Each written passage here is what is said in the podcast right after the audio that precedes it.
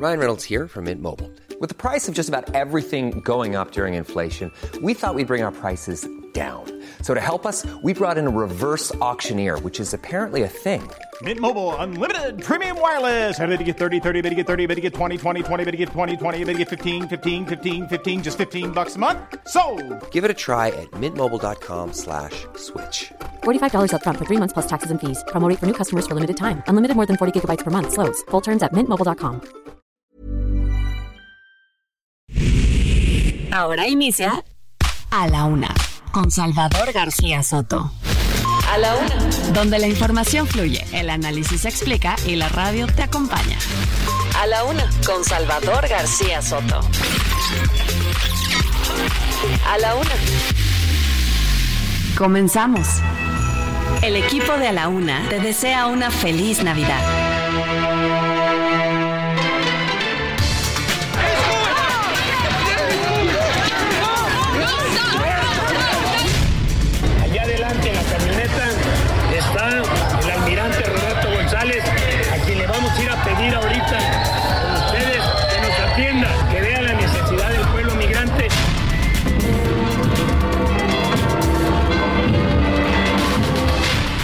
Navidad de 2023, a punto de entrar al año nuevo, hay intensa actividad de COVID-19 por la entrada de la subvariante JN1.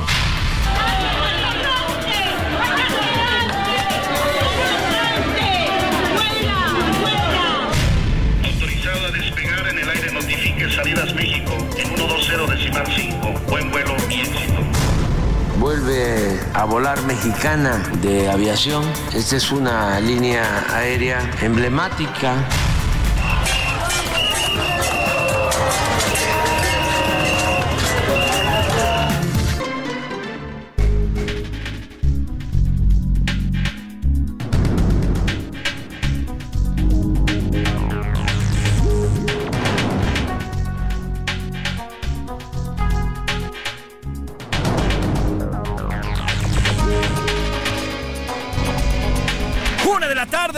Minuto, una de la tarde con un minuto. Bienvenidas, bienvenidos a la una con Salvador García Soto en el Heraldo Radio. A nombre del titular de este espacio, el periodista Salvador García Soto y de todo este gran equipo que hace posible día a día este servicio informativo, yo le saludo con muchísimo gusto y le agradezco el favor de su atención. Yo soy José Luis Sánchez Macías y le vamos a informar en esta tarde de martes, martes 26 de diciembre, la última semana de este 2023, la última semana de este año y poco a poco vamos avanzando ya al fin de este, este periodo llamado 2023. Así que vamos avanzando poco a poco con fríos todavía. Hay 17 grados centígrados en este momento aquí en la capital. Vamos a alcanzar los 20 grados centígrados y hay probabilidad de lluvia. Acuérdense que puede llover sobre todo en la zona norte, en la zona poniente de esta ciudad de la República Mexicana. Oiga, además, bueno, pues un nuevo frente frío ha ingresado a nuestro territorio, el frío, el frente frío número 20, que está pegando prácticamente en todo, en todo este hermoso país. Así que a cuidarse todavía las temperaturas van a seguir bajas. En algunos estados ya le decía, como la, aquí la capital de la, República Mexicana, va a llover. Así que hay que cuidarse, hay que seguir comiendo fruta de temporada y no bajar la guardia porque hay un reporte importante de un aumento en casos de COVID, en casos de influencia, en, influenza, perdón, y en casos de enfermedades respiratorias. Ojo con estas enfermedades. Seguramente usted estuvo reunido este fin de semana con su familia y demás, alcanzó a percibir por ahí a uno que otro familiar que estaba con una gripilla, tosiendo, algo de flujo nasal. Bueno, pues hay que cuidarnos porque, bueno, pues está este aumento importante y considerable en las enfermedades respiratorias. Así que bueno, pues tenemos mucho que contarle en esta, en esta tarde de martes, esta tarde de martes 26 de diciembre. ¿Y qué le parece si vamos directamente? Ahora sí viene lo chido. Ahora sí se viene lo chido. Y bueno, vamos directamente a la información en esta tarde de martes. A la Una Con Salvador García Soto.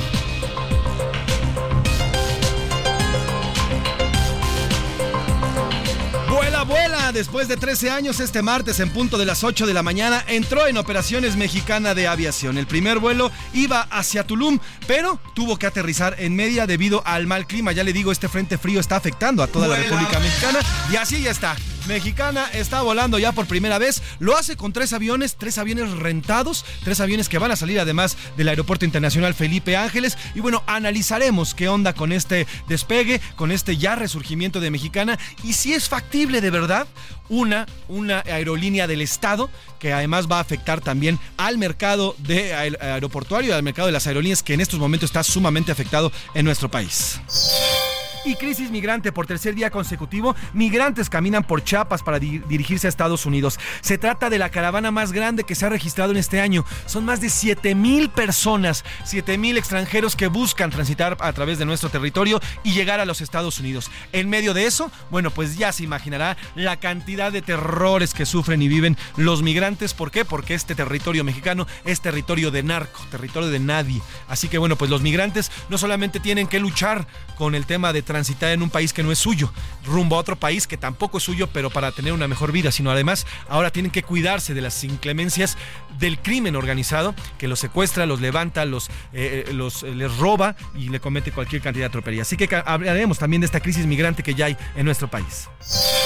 Oiga, hay una triste noticia. Eh, esta mañana, a los 77 años de edad, falleció el senador y ex candidato a la gubernatura de Coahuila, Armando Guadiana Tijerina. Eh, falleció en un hospital privado en Monterrey, Nuevo León. Tenía cáncer de próstata, ya había, eh, ya llevaba varias, varios, un par de meses después de la elección, después de que ocurriera la elección a mitades de este año, justamente. Bueno, pues Guadiana recayó en este cáncer de próstata. estuvo ya en los últimos dos meses, por ahí de octubre, noviembre. Bueno, pues muy malo, ya estaba prácticamente pues desahuciado y justamente ya el día de hoy por la mañana fallece el también senador y bueno, pues empresario carbonífero de la zona de Coahuila, el señor Armando Guadiana e imparable. Durante el 2023 se registraron 355 masacres en el país. Le tendré cuáles fueron las crueles cifras de la violencia que golpea a los mexicanos. A pesar de lo que nos dicen todos los días desde la mañanera, la realidad es otra. 355 masacres en este nuevo gobierno, a pesar de que nos digan que no hay masacres en esta administración.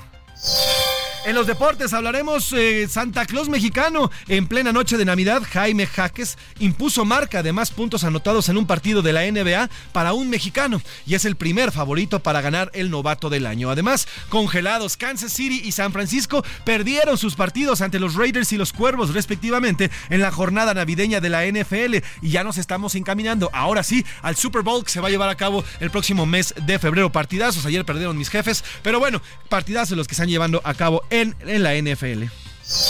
Oiga, y Anaí Arriaga nos contará de lo mejor en entretenimiento, lo que ha pasado en estos días y lo que ha ocurrido con las y las estrellas, además de también el entretenimiento y la cultura.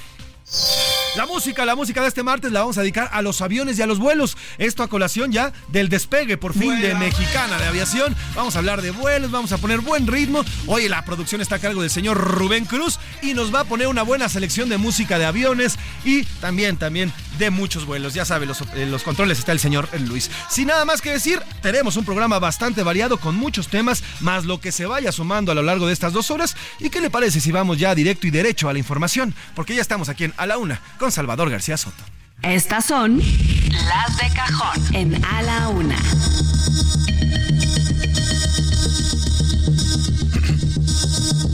Una de la tarde con siete minutos, una de la tarde con siete minutos y arrancamos con la información. Por tercer día consecutivo, al menos siete mil migrantes avanzaron por carreteras de Chiapas. Descansarán este día en el tramo que va de Huixla a Villa de Comatitlán. Tuvieron una primera reunión con integrantes del Instituto Nacional de Migración, pero no hubo acuerdos. Es por ello que continuarán caminando para seguir su camino. Mire, se habla de cerca de siete mil personas, siete mil extranjeros que vienen en una caravana de las más nutridas que se ha visto en los últimos tres años rumbo a Estados Unidos. Todo en el marco de una próxima visita mañana de una gran comitiva de los Estados Unidos precisamente para tocar el tema de la migración. Y que, ojo, será también un tema toral en las elecciones del próximo año que se van a llevar a cabo también en los Estados Unidos que también cambian presidente. Pero vamos hasta allá, hasta el sur de nuestra República Mexicana con Lisette Coello, corresponsal en Chiapas, que nos tiene la información justamente sobre esta enorme caravana migrante que ya avanza rumbo hacia el norte de nuestra República Mexicana. Querida Liz, ¿cómo estás? Buenas tardes, cuéntanos qué va de esta caravana. ¿Qué tal? Muy buenas tardes. Te saludo con gusto a ti al auditorio. Informarte que la caravana que partió este domingo desde Tapachula, Chiapas, va avanzando hacia el municipio de Villa Comaltitlán. Son cerca de siete mil migrantes que acordaron salir a las siete de la mañana de este martes en este éxodo como lo han llamado ellos, de la pobreza, en medio pues de una reunión crucial entre México y Estados Unidos, donde este último pide al gobierno mexicano que frene el aumento del flujo migratorio. Los extranjeros solo piden que los dejen pasar, pues ya esperaron más de seis meses en el municipio de Tapachula y no les han solucionado nada. Así lo dijo José Fernández, un migrante. Escuchemos. No, admiración, nada le pedimos que pongan la mano en la conciencia cada uno de nosotros, con los amparos, para que no vayan muchos niños pues, sacrificándose como vamos haciendo pues, de una manera. Tenemos un mes, dos, cuatro meses, cinco meses de estar votados en Tapachula y Omar también solo fue lo mismo, que vamos a dar una cita, cita para tal mes, ya después nos cambiaban la cita y no lo, y Tuve cuatro meses en Tapachula y para decirle eso no me apunté porque por los papeles no me dejaron apuntarme nada más. Gracias. Elementos de la Guardia Nacional mantienen recorridos y la seguridad en los alrededores y abanderan el recorrido también que emprendieron este martes con miles de migrantes. Ya se tuvo un primer acercamiento con las autoridades del Instituto Nacional de Migración, sin embargo no acordaron nada. Se espera que los extranjeros continúen la llamada ruta migratoria tradicional hasta llegar a la Ciudad de México como, primer punto en donde algunos han señalado podrían eh, quedarse para buscar eh, sus documentos e intentar tener un trabajo y muchos otros han señalado que quieren llegar hasta la frontera norte para buscar el llamado sueño americano. Ese sería el reporte, Pepe. El cual te agradezco, Liz. A ver, lo que te quiero preguntar, hay de todo, Liz, tú has tenido la oportunidad de seguir esta caravana. Ya no son solamente hombres o jóvenes, sino hay familias completas, Liz, las que vienen dentro de estas caravanas, ¿correcto?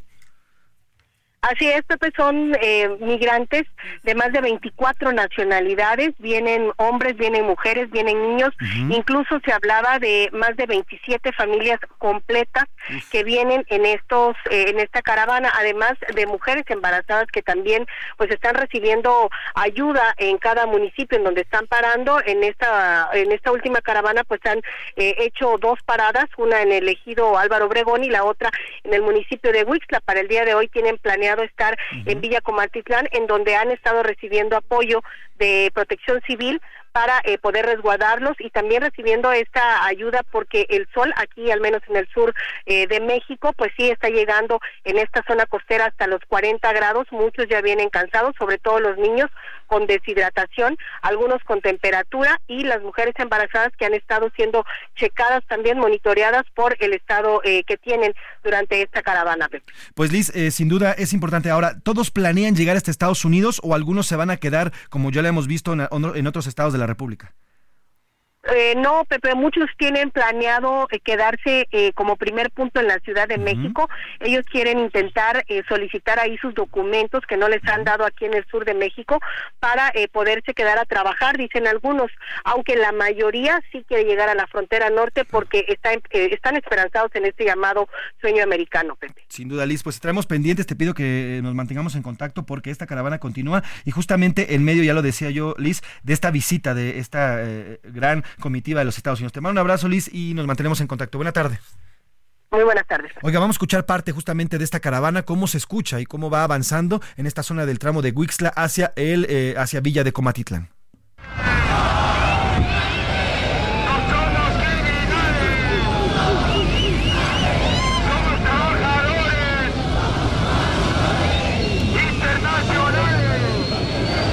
Ahí está, así avanzan, así avanzan poco a poco esta enorme caravana de 7 mil personas de eh, extranjeras que buscan cruzar hacia Estados Unidos. Milka, rapidísimo, bienvenida, buena tarde, buen martes.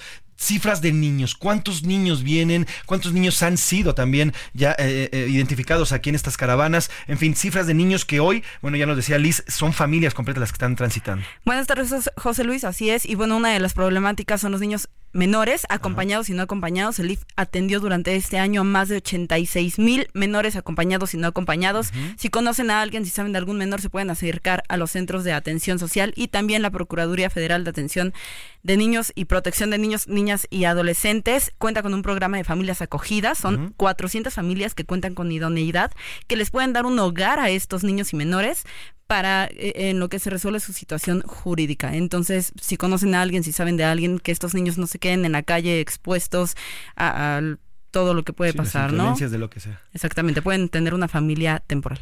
Bueno, pues muchas gracias por estos datos, Milka, pero vamos a hacer contacto precisamente con Luis García Villagrán. Él es coordinador del Centro de Dignificación Humana AC, precisamente para hablar de esta enorme caravana y bueno, también del tema migrante que se está convirtiendo ya en un tema desde hace un par de años por lo menos en una, en una crisis ya en nuestro país. Don Luis, ¿cómo está? Muy buenas tardes.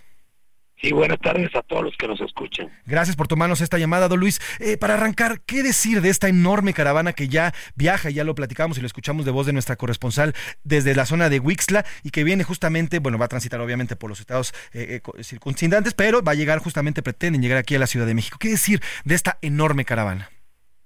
Sí, es un nudo humano que inició de, de ya hace mucho tiempo y que actualmente en Tapachula hay varados 70 mil migrantes y por lo tanto 10 mil decidimos salir el 24 de Ciudad de Tapachula porque no hay atención de parte del Instituto Nacional de Migración. Ahora, el hecho, este es lo que la, mayor eh, denuncia que han hecho justamente eh, miles de migrantes que ya están en nuestro país, eh, justamente incluso aquí en la Ciudad de México han abarrotado los centros de migración precisamente para recibir los permisos y para poder algunos quedarse y otros poder transitar. ¿Qué les ha dicho las autoridades, don Luis, para, para todos estos migrantes? Porque hay muchos que están varados y otros miles más que vienen ya en camino. Sí, así es. Hemos estado en la propia oficina del comisionado del Instituto Nacional de Migración, hemos ido a todas las instancias habidas y por haber del tema migratorio y en todos los casos se ha cerrado el diálogo y se ha cerrado la atención sobre todo al migrante. Ahora, eh, don Luis, estamos platicando con Luis García Villagrán, el coordinador del Centro de Dignificación Humana. Mañana va a haber una, reunión, don Luis, un alto, alto perfil, alto, alto, eh, alta comitiva de altos perfiles desde Estados Unidos vienen a México a visitar al presidente López Obrador para tratar en específico el tema de la migración. ¿Qué, prevén ustedes que se, que se trate o que se quiera tratar en este aspecto? Porque ya lo hemos visto en, reuniones anteriores, eh, pareciera que le pidan en nuestro país ser el contenedor, quien contenga a los, a los migrantes y no les permite el paso a Estados Unidos. ¿Qué prevén ahora en esta nueva reunión que van a tener mañana el presidente y esta comitiva de los Estados Unidos? Sí, nosotros le decimos a don Alejandro Mayorkas, a don Anthony Blinker y al presidente Andrés Manuel López Obrador que diriman sus asperezas, sus diferencias políticas electorales sobre todo, porque las mujeres y los niños migrantes no son moneda de cambio de nadie. Sin duda. la migración ha sido tomada como una bandera electoral e ideológica y esta presión es causada por esas diferencias donde el sur del país, sobre todo Chiapas y la frontera sur, se ha vuelto un problema donde se ahoga a la población migrante y no se les da documentos y por lo tanto estamos viendo este contingente tan enorme que puede aumentar conforme pasen los días porque no hay atención. Lo que México está solicitando es dinero a los Estados Unidos para contener más la migración. Se va a traducir en detenciones y en deportaciones que ya empiezan a existir en este momento. Sin duda, don Luis, eh, este gobierno, el de Andrés Manuel López Obrador, ha vociferado una y mil veces que son amigos de los migrantes, que cuidan a los migrantes, que hacen lo posible por eh, acoger y recibir a estos migrantes, a los miles que han llegado en estos cinco años de la actual administración. Desde su perspectiva, don Luis García Villagrán, coordinador del Centro de Dignificación Humana, esta, eh, con lo que hemos visto y lo que han vivido los migrantes, lo que vamos a ver con unos ecuatorianos y bueno, lo que viven diariamente los, las y los migrantes, ¿esta administración de verdad está cumpliendo con lo que dice su cabeza, que es el presidente López Obrador en favor de los migrantes?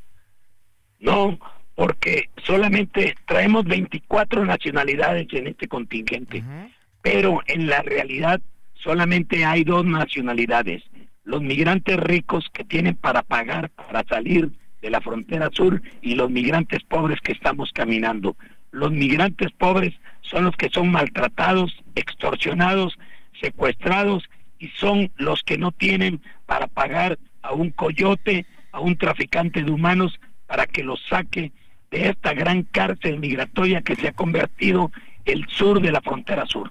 Sin duda, y quiero tocar ese tema con usted también, don Luis. ¿Qué reportes tiene, qué registros tiene usted al estar eh, con ellos, con los migrantes, de los secuestros, de los crímenes que están cometiendo ahora? Yo escuchaba en las mañanas un par de declaraciones de dos eh, hondureñas que decían, de haber sabido que la gente aquí en México es tan mala, que la gente en México secuestra y que asesina a los migrantes, jamás me hubiera ido de mi casa. ¿Qué reportes tiene usted, don Luis, con respecto a la violencia y al crimen organizado en contra de los migrantes?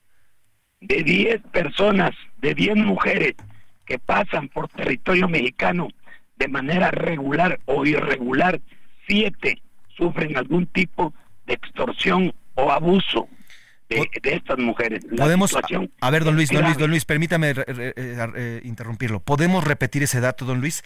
¿Cuántas me lo puede repetir y que quede claro? De cada 10 mujeres, llámense menores de edad o no, 7 son sufren algún tipo de extorsión o abuso. El 70% de las mujeres están recibiendo, mujeres migrantes son víctimas de violación o de abuso, no importa su edad, así sean mayores o menores de edad. Qué fuerte. No importa su edad. ¿Qué otro dato tiene al respecto del, crimen? ¿Qué otro dato tiene, don Luis, al respecto del crimen? Así es, así es. Están quedando a expensas del crimen organizado. Sin duda. Ahora, don Luis, también le quiero preguntar, ¿qué ha visto, qué actuar ha visto por parte de la Guardia Nacional, del Instituto Nacional de Migración, las autoridades que tendrían que estar a cargo de los migrantes, porque en teoría tienen paso libre en nuestro país, o al menos así lo ha dicho el presidente, ¿qué autoridades, o cómo ha visto el actuar de estas autoridades, mejor dicho, eh, en favor o en contra de los migrantes? No, al contrario, en México es el año, este año México es uno de los países del mundo que más ha deportado migrantes aunque decidieron ellos con un documento firmado por el propio comisionado en el que ya no iba a haber deportaciones, pero eso fue este año porque no tenían presupuesto. Pero la Guardia Nacional, con todo el debido respeto, a pesar de la gran ayuda que ha proporcionado, se ha hecho omiso en muchas acciones y hay que recordar que la omisión también es corrupción. Sin duda. Don Luis, ¿qué decirle a la gente, a los ciudadanos, a los mexicanos que comienzan allá a ver sus colonias con algunos campamentos? Ayer, por ejemplo, pasaba por la zona, en la zona de Lindavista, cerca de 100 metros, en esta gran avenida que está en el norte de, la Ciudad de México. Hay un gran parque. Ahí ya hay prácticamente un campamento lleno de haitianos. Los vecinos cercanos ahí no están nada contentos. Incluso algunos ya comienzan a agredir a los migrantes, porque al final, pues sí, invaden sus espacios. Totalmente entendible, pero es eso. Llegan a los espacios de los ciudadanos. ¿Qué decirle a los mexicanos que ya comienzan a ver en sus casas estos, eh, eh, pues este actuar por parte de los migrantes que al encontrar lugares donde asentarse están llegando a asentarse. Le digo este pequeño ejemplo que es eh, la zona de 100 metros cercana a la central del norte, ahí en el norte de la Ciudad de México, pero bueno, también en Ciudad Juárez, también lo, vive, también lo viven en Tijuana, en fin, en cualquier, en, Monterrey incluso también. ¿Qué decirle a los mexicanos que ya comienzan a sufrir por esto? Hay que, hay que hacer una, una aclaración muy pertinente. Claro todos esos grupos que están sobre todo en la zona conurbada de la Ciudad de México es porque esperan un trámite en Comar o un trámite en el Instituto Nacional de Migración que se ha vuelto eterno.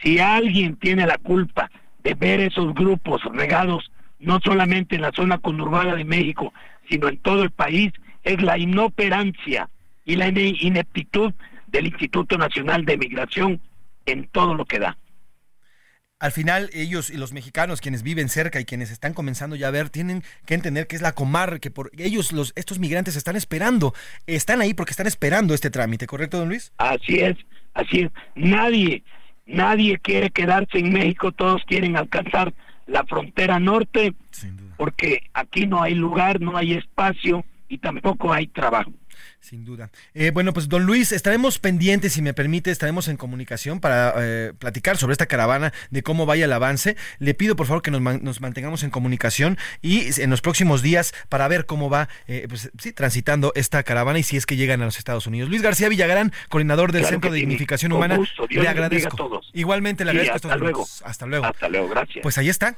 Este es el drama. Es una, es ya una crisis humanitaria la que estamos viviendo en nuestro país. Ya le decía, ayer pasaba por allá, viven mis padres en Lindavista, y bueno, pasaba en esta zona, la central del norte está llena de migrantes, eh, la parte que está sobre 100 metros, que justamente está de frente a esta central, está llena de migrantes, y la gente, pues naturalmente, ya no, no está feliz. Y todo nos dice, nos dice acá don Luis Villagrán, es porque la Comar no ha puesto velocidad en el proceso que están buscando ellos. Ellos lo que quieren es el papelito que les dé libre tránsito para pasar a Estados Unidos. Y las autoridades aquí en México ni protegen a los migrantes, los están dejando pasar a diestra y siniestra, los contienen, no están cuidándolos en su, en su proceso hacia Estados Unidos. Y además, desde desde, desde el púlpito nos dicen que los migrantes son bienvenidos a nuestro país.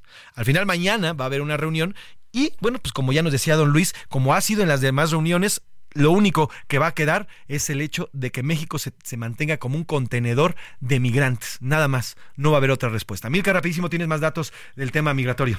Así es, José Luis, y es que este año también rompimos récord en solicitudes de, refugios. Son más de 136 mil, casi 137 mil solicitudes de refugios. Entonces, pues sí es realmente una pues situación preocupante porque lo comentabas yo también si va sobre el río Churubusco ya en las salidas hay migrantes pidiendo dinero pidiendo comida porque pues es la forma que tienen para subsistir. Sin duda. Bueno pues vamos a hacer una pausa dejamos el tema migrante vámonos con vuela vuela. Estamos hablando hoy de aviones a colación de el resurgimiento de Mexicana de Aviación. Vuela vuela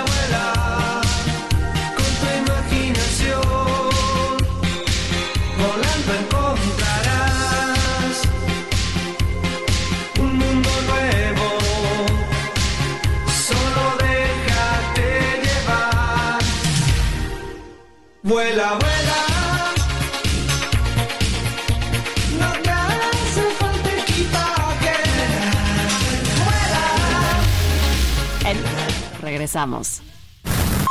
Ya estamos de vuelta en A la Una con Salvador García Soto. Tu compañía diaria al mediodía. A la Una con Salvador García Soto te desea un feliz 2024. La rima de Valdés. ¿O de Valdés la rima? Fuerte crisis sanitaria en Acapulco reportan. Los apoyos se recortan. Hay necesidades varias. Es que anduvo solitaria toda esa área en Navidad. Esa es la cruda verdad. No hubo turismo en las fiestas y pues el pueblo protesta. Todo es una falsedad. Pero aquel, con sus foquitos, mide la felicidad. Pero qué barbaridad, ese cuate está loquito. Que al menos tenga tantito respeto para la gente. Es que, señor presidente, no se manche con lo dicho. Usted nomás por capricho no acepta que se le enfrente. Las imágenes lo muestran. Acapulco desolado. Eso no se ha mejorado. Es una cosa siniestra. La vida es buena maestra para no seguir confiando en quien nos está engañando, minimizando tragedias. 24 nos asedia. En serio hay que irle pensando. Solo sé bailar si tú bailas conmigo. Todo está tan mal si yo no estoy contigo, contigo. ¿Por qué no vuelves hoy?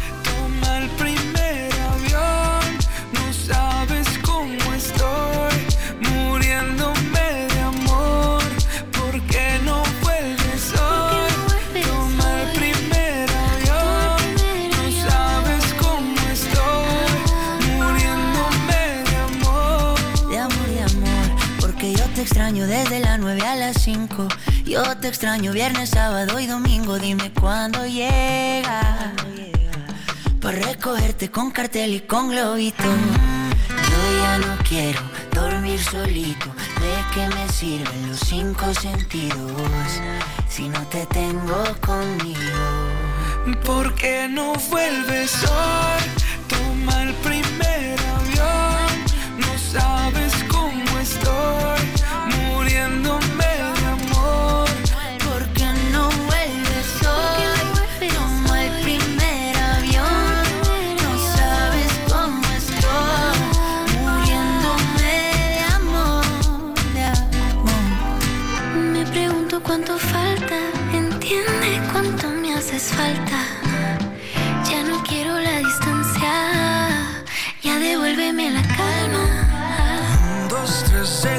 mañana. Una de la tarde con 32 minutos, una de la tarde con 32 minutos y continuamos aquí en A la Una. Yo soy José Luis Sánchez Macías y regresamos con este ritmazo. Se llama Matiz, eh, perdón, se llama Primer Avión y la cantan Matiz y Camilo. Estas dos agrupaciones de pop que eh, hablan precisamente sobre eh, el, el, tema de viajar. Como una persona cuando despides a alguien y se va en un avión, se lleva con, con él o con ella pues todos los recuerdos, las esperanzas. Mire, a mí me pasa mucho con mi hermano Edgar. Mi hermano Edgar que no vive aquí en México, vive en Canadá siempre que lo veo, pues bueno, lo disfruto muchísimo y estoy con él, pero cuando se va me deja un enorme hoyo en el corazón y en el alma. Verlo partir a mí, para mí es horrible refrendo ese sentimiento cada casi seis meses que lo veo y que, y que, se va y que en el aeropuerto lo abrazo y se va. Justamente de eso habla Matisse y Camilo, de cómo en un avión, en un aeropuerto, uno puede dar incluso hasta los abrazos más profundos, porque son más largos, son más sentimentales y uno sabe que en una de esas tal vez ya no vuelva a ver a esa persona. Así que bueno, pues si usted tiene oportunidad, aprovecha los que tiene, así nos decía Santa Claus cuando hablamos con él el pasado viernes, aprovecha los que tiene, abrace a los que tiene, no se pelee con ellos o con ellas, no se peleen, siempre estar juntos es lo mejor. Trépale, mi Luis, Matiz y Camilo, mi primer avión, una canción del 2019. ¿Por qué no vuelves hoy?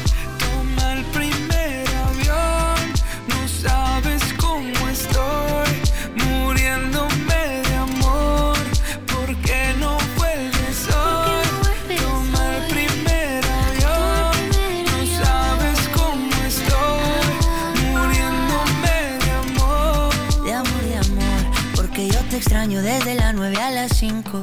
Yo... El ojo público. En A la Una tenemos la visión de los temas que te interesan en voz de personajes de la academia, la política y la sociedad. Hoy escuchamos a Maite Azuela en Romper la Confusión.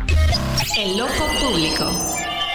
Muy buenos días, José Luis. Me da gusto saludarte a ti y a nuestro auditorio como todos los martes. Hoy hubo una inauguración sui generis desde Palacio Nacional. El presidente observó desde la pantalla en su conferencia mañanera el primer despegue de Mexicana de Aviación en el AIFA. La inauguración se ha concentrado en el papel del ejército, al ser quien tiene la administración de la aerolínea. Recordemos que el gobierno federal compró Mexicana de Aviación a sus trabajadores que llevaban años exigiendo justicia. Sin embargo, hoy no se puede hablar de la resucitación de esta aerolínea como tal. Es más bien el inicio de un proyecto del ejército mexicano. Mexicana de Aviación ya no existe más. Esa aerolínea que todos conocíamos y a la que alguna vez algunos nos subimos usándola como medio de transporte aéreo, era una aerolínea civil. Hoy estamos hablando de una aerolínea militar. Es pertinente preguntarnos, ¿por qué no se hizo de forma presencial en el aeropuerto? ¿Acaso el presidente quiso evitar que los medios de comunicación asistieran al IFA y vieran un aeropuerto completamente vacío? Parece que el presidente está comenzando a tomar conciencia de que no puede presumir logros a medias. Probablemente hoy despegó el primer vuelo de la aerolínea comercial militar, pero lo hizo en un aeropuerto que no levanta vuelo. Hay que recordar que también ese aeropuerto, el Felipe Ángeles, es administrado por el ejército mexicano. El presidente hoy ha afirmado que la aerolínea no será administrada por ladrones. Creo que debió agregar, será administrada por personas que no están preparadas para este tipo de tareas. A través de las bocinas del Salón de la Tesorería del Palacio Nacional se escuchó a la torre de control del AIFA decir, señor presidente, el avión está en el aire. Me permito informarle a nombre de todos los que integramos esta aerolínea que Mexicana de Aviación ha retomado el vuelo. Faltó decir, gracias por entregarnos más recursos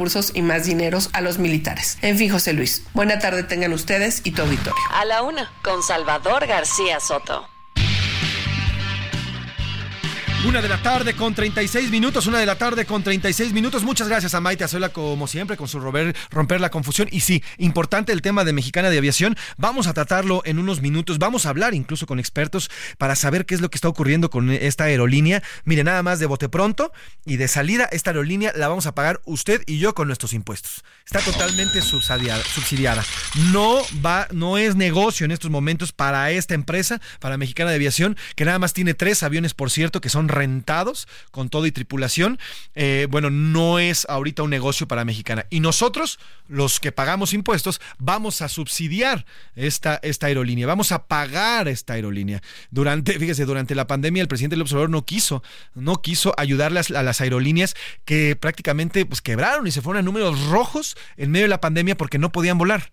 Pero sí está subsidiando a esta aerolínea que en estos momentos pareciera que no es necesaria, en estos momentos además es inoperante porque solamente sale desde Mexicana de desde perdón, del Aeropuerto Internacional de la Ciudad de Aeropuerto Internacional Felipe Ángeles y además está subsidiada por nosotros por nuestros impuestos. Vamos a platicar más adelante sobre este tema porque es bastante eh, eh, bastante interesante, importante y sobre todo para que no nos den a tole con el dedo, porque en el gobierno nos dicen, "Ah, ya inauguramos y cumplimos y que no sé qué, pues inauguramos, pero con sus asegúnes, ¿eh? Pero bueno, más al rato le entramos al tema. Por lo pronto vámonos a otro tema que también nos quieren chamaquear diario, pero la realidad, la realidad lo supera. El tema de la violencia. En Zacatecas, la agrupación Causa en Común documentó 335 masacres ocurridas en el 2023, no solamente en este estado, en Zacatecas, sino también en estados como Guanajuato, la acabamos de ver hace, un par de semanas, dos en Guanajuato, la que ocurrió en Celaya y la que ocurre en Salvatierra, con dos diferentes grupos de jóvenes que no tenían nada que ver con el crimen organizado, que no estaban vinculados con los criminales y aún así los asesinaron, unos en un balneario y otros los sacaron de una posada porque no dejaron entrar a estos tipos.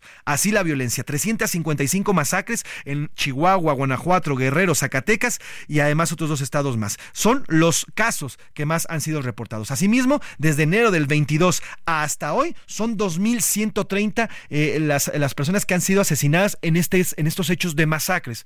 ¿Qué estamos contando como masacres? Bueno, pues cuando un grupo de tres o más personas son asesinadas eh, bajo altos niveles de violencia. Mientras que de enero a septiembre se han registrado cerca de 5.000 atrocidades como torturas, mutilaciones, descuartizamientos y destrucción de cadáveres. Además, hay registro de 225 fosas clandestinas, 208 asesinatos de niñas y niños y adolescentes, 190 calcinamientos y 189 asesinatos de funcionarios y actores de la relevancia en materia de seguridad.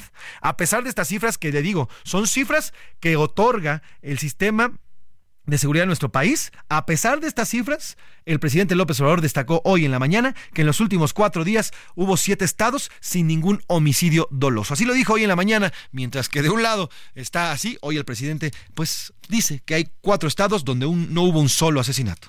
En estos cinco días hubieron siete estados sin un homicidio. Pero escuchan la radio, es otro país, porque lo que hubo en los cinco días un promedio de 60. Esto es el de nosotros, sí. Miren, en el 18 el promedio, 101, 100, 100, el 20, 98, 91, 82. Estamos hablando de los cinco días de un promedio de 60, 65. Y vamos, vamos bajando. Pero no pasa nada. No pasa nada, dice el presidente. Eh, pero donde qué cree, donde si hubo violencia, nada más y nada menos, pues fue en la tierra del presidente este fin de semana. En Tabasco fueron dos personas a las que quedaron asesinadas. Fueron asesinadas entre motines, narcobloqueos y balaceras. Eh, en medio de todo, de todo esto, el presidente López Obrador señaló que no hubo grandes afectaciones. Y de paso criticó a los medios por la cobertura que hicimos por informarle a usted, por darle, por darle la información de todo lo ocurrido. Esto dijo el presidente de lo que pasó en su tierra, Tabasco. Lo de Villahermosa, no, no, no, no, no, se enteraron hasta en el Vaticano. Fue la nota. Afortunadamente no pasó a mayores. Afortunadamente no pasó a mayores, dice, dice el presidente López Obrador. O sea, imagínese, mire, el presidente López Obrador dice que pues, son los medios los que estamos exacerbando, pero cuando la gente, yo tengo amigos y muchos eh, compañeros que viven en Tabasco, cuando vivieron esto, se dieron cuenta del verdadero terror que significa vivir cerca del, crimen organizado. Claro, el presidente desde su mañanera maneja el discurso, así nos los ha llevado y nos ha ido, eh, pues por lo menos lavándonos eh, y, dándonos a tole con el dedo todos estos cinco años. Pero la realidad siempre lo rebasa. Las imágenes están ahí. Claro, también hubo en redes sociales, y ojo, por eso hay que tener, y por eso, y para eso sirve el periodismo, en redes sociales también hubo imágenes y videos truqueados, en los que se aumentó o se quitó un audio, o en los que se modificaron. Eso no hay duda. Claro que también hay fake news en redes sociales, pero de que hubo unas balaceras, de que hubo motines en cárceles, de que hubo narcobloqueos, de que hubo asesinatos en Tabasco, a menos dos personas asesinadas, las hubo. Y el presidente López Obrador, bueno, dice que hasta el Vaticano se enteraron, claro, pues las imágenes, las imágenes dan vueltas en todo el mundo y las imágenes están, están circulando. Miren, eso fue nada más en Tabasco. En el Estado de México, por segundo día, familiares de los polleros secuestrados por una célula de la familia Michoacán en Toluca, Estado de México, exigieron a las autoridades mexiquenses el rescate con vida de las personas plagiadas. Este fin de semana, las imágenes, y ahorita se lo voy a subir también a mis redes sociales, arroba soy Pepe Macías, eh, un grupo de eh, integrantes del crimen organizado secuestró a, a polleros, a personas que se dedicaban literalmente a vender pollos en esta zona de Toluca, el Estado de México. Vamos hasta allá, hasta Toluca, con mi compañero y amigo Gerardo García, corresponsal, corresponsal en, eh, en esta entidad, el Heraldo de México, que nos cuenta en qué va. Gerardo, buena tarde, cuéntanos en qué va el tema del secuestro y si nos recuerdas un poco qué fue exactamente lo que ocurrió este fin de semana con estos polleros. Buenas tardes, Gera. Hola, ¿qué tal? Muy buenas tardes, eh, José Luis, y también a todo nuestro auditorio. Así es, ya se cumplieron cuatro días de esta privación ilegal de la libertad de cuatro trabajadores de en una de, que se dedican a la venta de pollo precisamente en la colonia Parques Nacionales, esto en la capital mexiquense y esto derivado por el cobro de derecho de piso por la extorsión que lleva a cabo el, el cártel la familia michoacana. Es decir, no es la zona sur, sino la capital del Estado de México en donde han ampliado su operación delictiva. Y por primera vez esta la mañana de este día familiares ante los medios de comunicación y también lo que eh, fueron comerciantes exigieron a, la, a las autoridades la localización con vida y que ah, eh, hagan su trabajo, pues señalaron que cada intento de extorsión fue denunciado y no hicieron nada por apoyar a los comerciantes de este giro de la venta del pollo. Karina Contreras, quien es empresaria, dijo que dejaron de pagar este derecho de piso porque ya era insostenible, pues cada quincena debían dar cerca de 950 mil pesos, es decir, un equivalente a dos millones de pesos o cercanos a este monto mensualmente y por cada establecimiento o dispendio. Y la tarifa actual impuesta era de dos pesos por kilo de carne y eh, se elevaba ya la pieza completa, es decir, el pollo completo a seis pesos porque es lo que pesan tres kilos. Dijo que la situación de inseguridad para los polleros en Toluca, Sinacantepec y municipios aledaños ya es generalizado y es preocupante y que se le salió ya de control a las autoridades, por lo que exigen que investiguen, que actúen, que detengan a los responsables y que regresen con vida a sus cuatro trabajadores. Escuchemos a la gobernadora Delfina Gómez Álvarez y a las autoridades federales, estatales y municipales para pedir su ayuda y colaboración para resolver esta situación que ya se le salió de las manos. y es insostenible para los comerciantes que lo padecemos y que por miedo de las represalias no se atreven a denunciar, ya que esto no es solo de un solo compañero comerciante, sino de la mayoría y que tenemos que vivir y trabajar con miedo. Ante todo lo ocurrido, solicito a las autoridades protección para mí, para mi familia y para mis trabajadores, ya que tememos por nuestras vidas. Muchas gracias pues aquí está, así está la situación en el Valle de Toluca, además del video de cómo fueron eh, pues ya privados de la libertad, también hubo otros cuatro videos en donde se ven balaceras, atentados, quemas de bodegas y de unidades. Así es como está la situación en Toluca. Pues te mando un saludo, Gerardo, que tengas buena tarde y gracias por el reporte. Buena tarde. Pues así es el Estado de México, gobernado hoy ya por Morena. Vámonos a otros temas. A la una, con Salvador García Soto.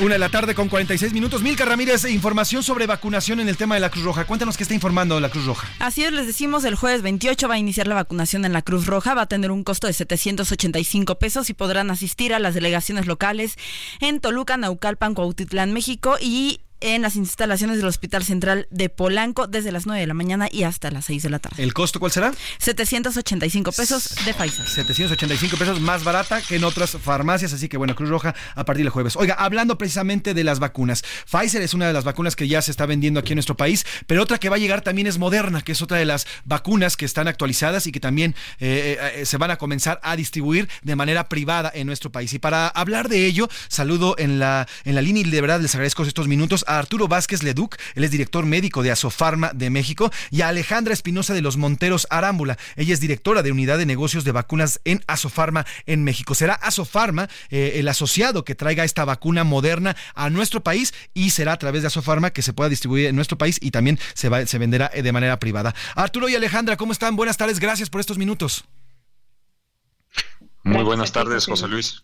Oiga, pues a ver, arrancamos con usted, Alejandra. Gracias a los dos por tomarnos esta llamada. Eh, ¿A partir de cuándo ya estará disponible en, en el país para comprar de manera privada la vacuna moderna? Hola, ¿qué tal, José Luis? Un saludo para ti y a tu auditorio. Gracias. Eh, contarte que ya empezamos a recibir vacuna eh, desde el sábado pasado, 23 de diciembre. Estaremos recibiendo más vacuna durante esta semana a fin de que podamos distribuirla la siguiente semana a nivel nacional. Sin duda. Eh, Arturo Vázquez Leduc, doctor, director médico de Asofarma México. Estas, estas vacunas que van a llegar a nuestro país de Moderna son, vaya la redundancia, son las más modernas, por así decirlo, y que abarcan al menos las, eh, eh, las variantes más actualizadas que están afectando en estos momentos a la población. Así es, José Luis. estamos hablando de la vacuna de la variante Spyvax, que es la XBB 1.5, la variante en la que se centró, pero debido a las coincidencias en las distintas mutaciones que tienen otras variantes de, Omicron, de la familia Omicron, esta vacuna actualizada es la que te permite cubrir de manera eficaz y segura todas las variantes que ahorita están causando enfermedad sintomática y complicada. Sin duda. Eh, Alejandra Espinosa, eh, directora de Unidad de Negocios de Asofarma. Alejandra, eh, ¿esta vacuna se sabe ya qué precio tendrá al mercado para quienes quieran aplicársela? Justo estamos trabajando en esos últimos detalles, pero la próxima semana que ya empieza la distribución es que a través de los diferentes canales de venta se podrá saber el precio eh, que estarán ofertando. Nos dices Alejandra que la distribución comienza la próxima semana. ¿Qué día? ¿Tienen día exacto? Eh, sí, el 2 de enero, martes 2 de enero es cuando empieza la distribución. Ahora, Alejandra, en cuanto empiece la distribución, ¿ya, la, ya los eh, mexicanos vamos a poderla encontrar en las farmacias o hay un periodo de gracia para poderlas encontrar? La vamos a encontrar en diferentes canales especializados de vacunación, como lo pueden ser los médicos, los centros de vacunación, eh, algunos otros canales que sean especializados y sí, a través de ellos este, podremos saber el precio al que lo estén vendiendo. Entonces sí se va a vender a médicos privados. Sí, por supuesto, sí, sí, sí. Su venta no va a estar no va a estar restringida a farmacias como en estos momentos lo es, por ejemplo, la Pfizer. Ya va a poder tener acceso a otros otros médicos entonces. Exacto, sí, ah, nuestro foco principal son estos canales especializados como lo son los médicos y centros de vacunación privados. Esa es una gran noticia. Eh, doctor Arturo Vázquez, eh, ¿cuál va a ser la, periodicidad de aplicación? Eh, nos están diciendo que en esos momentos la Pfizer solamente si una persona normal, digo que no tenga ninguna afección, ningún tipo de comorbilidad, en fin, bueno, pues sería nada más una, como lo estamos haciendo ya con la influenza. ¿Cuál sería la, la periodicidad de esta vacunación, doctor Arturo? Eh, sí, perdí un poquito la, ah, señal, pero José Luis, nada más que el tema de cuál sería la periodicidad, cada cuándo se la tendría que aplicar una persona. Eh, bueno, esta situación se recomienda que, que pudiera evaluarse, eh, por un lado, en la política pública, de hacerlo una o dos veces al año. Pueden instalarse eh, campañas de vacunación parecidas a las que siguen para para influenza, em, pero una persona debería de considerar, una persona que, que, pertenezca a grupos vulnerables, personas que tengan inmunocompromiso, mayores de edad o gente que tiene enfermedades asociadas, hacerlo una vez al año. Y también esta vacuna que está indicada desde los seis meses de edad está indicada para, para aquellos niños que nunca recibieron eh, vacunación porque en el programa eh, del COVID-19 no incluyó a niños entre 0 y 5 años. Entonces, esos niños podrían recibir la primo vacunación. Esa es una gran noticia, eh, doctor Arturo. Entonces, los niños de seis meses ya podrán recibir la vacuna de Moderna porque está, hay, una, hay una dosis pediátrica para estos chavos, ¿verdad?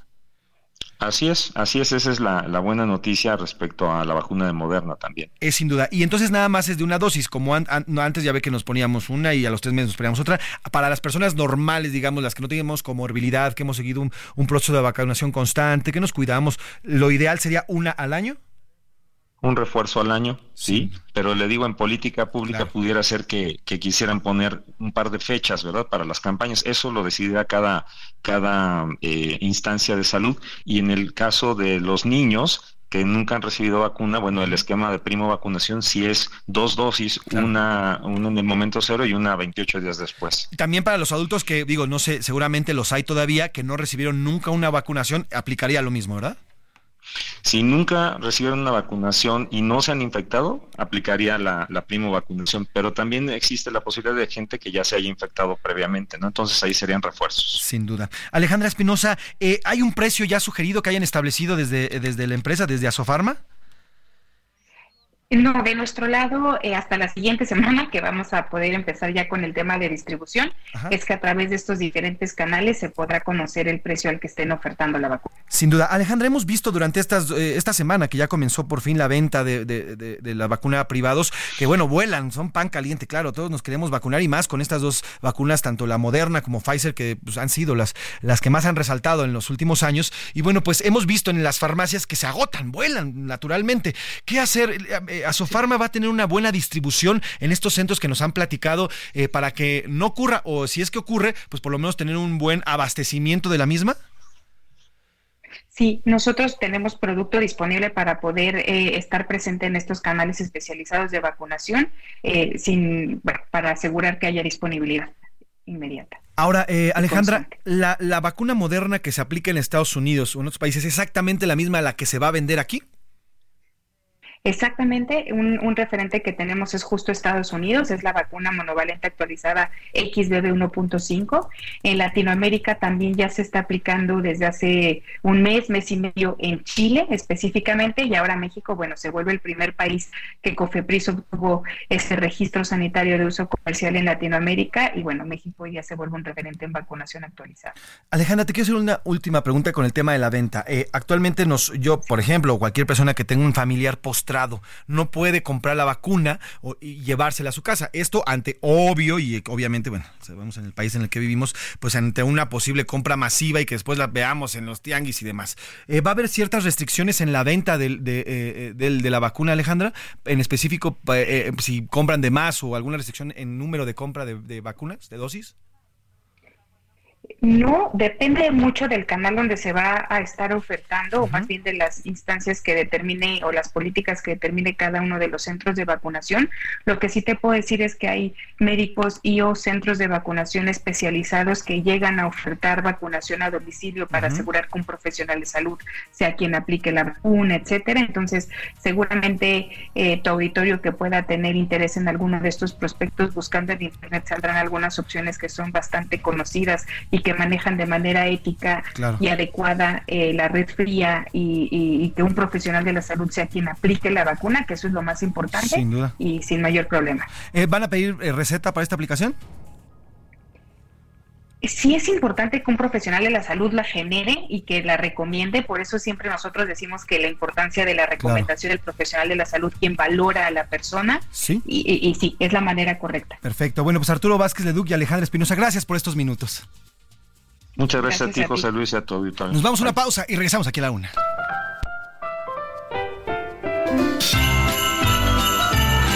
Heraldo Radio, una estación de Heraldo Media Group. La H que sí suena y ahora también se escucha. Ya inicia la segunda hora de A la Una con Salvador García Soto. A la Una donde la información fluye, el análisis se explica y la radio te acompaña. A la una, con Salvador García Soto. A la una. Comenzamos.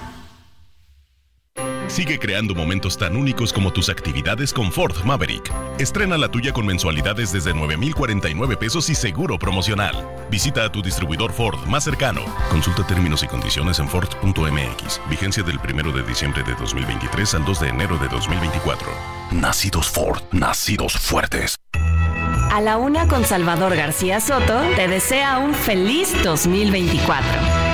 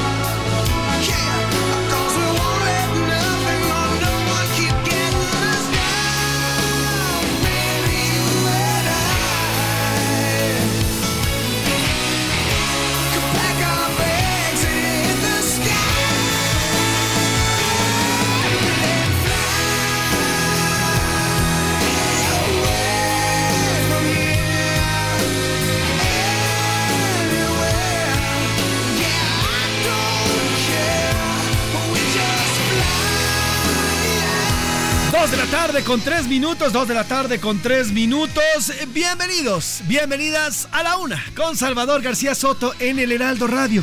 A nombre del titular de este espacio, el periodista Salvador García Soto y de todo este gran equipo que hace posible día a día este servicio informativo, yo les saludo con muchísimo gusto. Yo soy José Luis Sánchez Macías y le vamos a informar en esta tarde, tarde de martes, martes 26 de diciembre, última semana de este año llamado 2023, última semana de este periodo, pero aún nos quedan algunos días. Si usted tiene, y así como lo dice Salvador en este espacio todos los días, si usted tiene algo pendiente, algo que todavía no haya podido resolver, o algo que ha tenido también en mente y que va a resolver y tiene que resolver, hágalo. Le quedan pues nada más y nada menos que cinco días. Ahorita vamos a escuchar la cuenta regresiva de cuánto nos queda para que ya se acabe este 2023, pero hágalo, porque el tiempo ya no regresa. Y este es el momento. Yo se lo digo, es una señal para que arregle, ofrezca disculpas, perdone, de...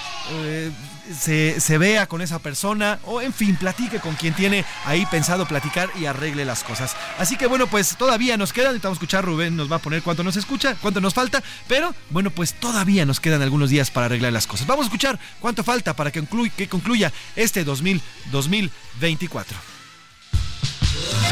Faltan seis días para Año Nuevo. Falta seis días para el año nuevo y regresamos y continuamos en esta segunda hora con Aerosmith, Fly Away From Here, una canción lanzada en el 2007, una canción que habla precisamente, perdón, lanzada en 2001 del álbum Just Push Play de Aerosmith, una canción obviamente un rock and roll riquísimo y bueno, pues esta canción habla sobre también cuando nosotros queremos o ya no queremos estar cerca de una persona, pues lo mandamos a volar. Al final, bueno, pues eh, lo que dice aquí Aerosmith es, pues vete, si tú y yo ya no podemos podemos estar juntos, y tú ya no podemos permanecer juntos, vete, toma un vuelo y aléjate de mí. Habrá otros días, otros momentos para cambiar y seguramente cambiaremos. Las cosas van a cambiar. Al final, si tú y yo ya no podemos estar juntos, lo demás puede cambiar. Así que bueno, pues también, también los vuelos significan lejanías. A veces uno pone tierra de por medio con las personas. ¿Para qué? Bueno, pues para también vivir uno, uno personalmente. Hoy estamos hablando y poniendo música. Rubén Cruz está haciendo una selección de música sobre volar, sobre vuelos, sobre aviones, todo en colación al resurgimiento de Mexicana de Aviación que hoy arrancó con su primer vuelo. Mientras tanto, trépale, mi Luis,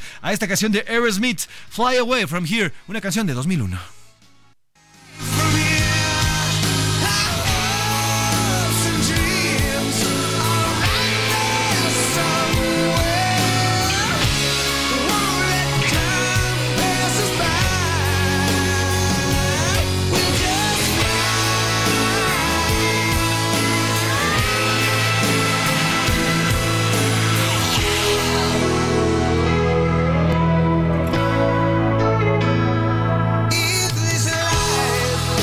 La tarde con seis minutos, dos de la tarde con seis minutos. ¿Y de qué vamos a hablar en esta tarde, esta segunda hora aquí en A la Una? Vamos a platicarles sobre el peso mexicano que sigue ganando terreno. Ya es la segunda moneda más apreciada del mercado. Y bueno, todo esto se configura en favor de la economía de nuestro país. Todo por el nearshoring, esta, e, este fenómeno que está ocurriendo en México y que ha levantado a nuestro país como una de las monedas más importantes para para la inversión. Por eso es que el dólar sigue tan abajo, por eso es que también los inversores y las inversiones comienzan a llegar a nuestro país. El tema aquí es el Estado, el Estado que pueda proveerles eh, y que pueda asegurar, asegurarles y darles seguridad jurídica a todas estas empresas, seguridad también a pie de calle seguridad también de que van a tener todos los beneficios para poder desarrollar en nuestro país y eso va a traer desarrollo también a México. Así que hablaremos de la, de la, del peso, el superpeso que continúa, continúa apreciándose en este año. Haremos un recorrido por la República. Ya le decía, el Frente Frío número 19 está pegando fuerte en prácticamente todo el territorio nacional. Se esperan hoy bajas de temperaturas sensibles, algunas lluvias y nevadas en las zonas montañosas y también en zonas donde normalmente neva. Estaremos dando un recorrido por esta República Mexicana. Iremos también a Acapulco para conocer cómo va la recuperación económica y cómo se vivió la Navidad. Ayer platicamos un poco, Iván Márquez nos contó cómo se vivió la Navidad, pero hoy vamos a platicar ya un día después del 25 de diciembre cómo vivieron los acapulqueños esta, esta época, esta pues, temporada navideña, luego de que el presidente prometiera que no, que va a haber una buena Navidad y que no habrá una amarga Navidad para los acapulqueños. Hablaremos del despegue de Mexicana también. Vamos a tratar de este tema. ¿Cómo fue su despegue? Ya llegó por fin, ya llegó al sudeste de nuestro país luego de que eh, despegara esta mañana desde el Aeropuerto Internacional Felipe Ángeles. Vamos a dar un panorama. Son tres aviones los que con los que arranca esta aerolínea, subsidiados los tres. Los vuelos van a estar subsidiados. Y bueno, pues hablaremos largo y tendido sobre Mexicana de Aviación que regresa a los aires. Como ve, tenemos un eh, programa bastante, bastante nutridito. Además, vamos a conocer todo lo que está ocurriendo en algunos estados de la República Mexicana. La violencia continúa siendo el, eh, continúa lacerando a todos los ciudadanos en algunos estados y bueno, y visitearemos a estos estados. Por lo pronto, ¿qué le parece si vamos de lleno a la información? A la una, con Salvador García Soto autorizado a despegar en el aire notifique salidas México en 120 decimal 5. Buen vuelo y éxito. 1788, pista 4 central, autorizados al despegue. Para nosotros es un honor trabajar con ustedes. Mexicana siempre será la primera. 120 decimal 5. Muy bien. Este fue el momento exacto en el que Mexicana de Aviación, luego de 13 años que fuera bajada prácticamente por una mala administración de particulares, eh, Mexicana de Aviación por fin regresó a los aires. Este martes, en punto de las 8 de la mañana, entró en operaciones con el primer vuelo de la nueva Mexicana de Aviación desde el Aeropuerto Internacional Felipe Ángeles rumbo al Aeropuerto Internacional de Tulum. Aunque no salió como esperaban. El clima les hizo de las suyas y tuvo que ser desviado el primer vuelo hacia Mérida. Ya llegó, ahora sí, ya llegó al aeropuerto de Tulum y vamos precisamente hasta esta zona con mi compañero Luis Pérez Curtet, que ha seguido y ha estado en este vuelo y ha seguido de cerca el vuelo del primer vuelo de Mexicana. Luis, cuéntanos, buenas tardes, ¿cómo se vivió este primer vuelo de Mexicana de Aviación?